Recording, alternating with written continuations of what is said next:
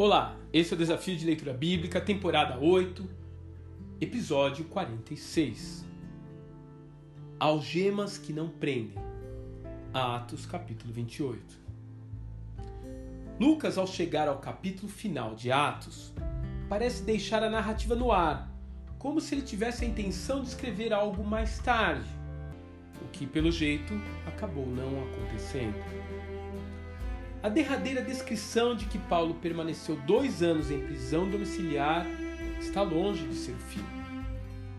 Ali, naquele cárcere, ele escreveria pelo menos duas de suas cartas que hoje compõem a Bíblia dos cristãos. Durante esse tempo, o apóstolo dos gentios permaneceu firme.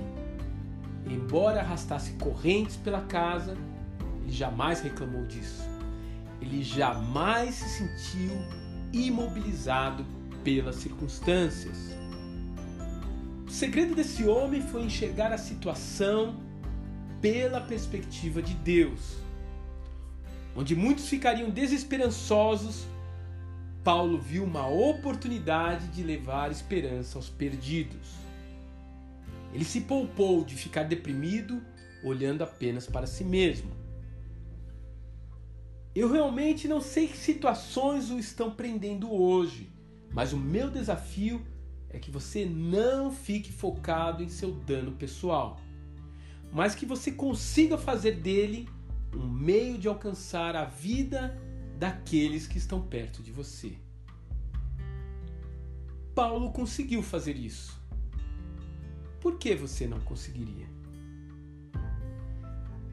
E quero, irmãos, que saibais que as coisas que me aconteceram contribuíram para maior proveito do Evangelho, de maneira que as minhas prisões em Cristo foram manifestas por toda a guarda pretoriana e por todos os demais lugares.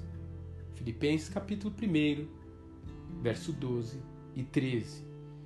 Que Deus te abençoe. Continue conosco. Até mais.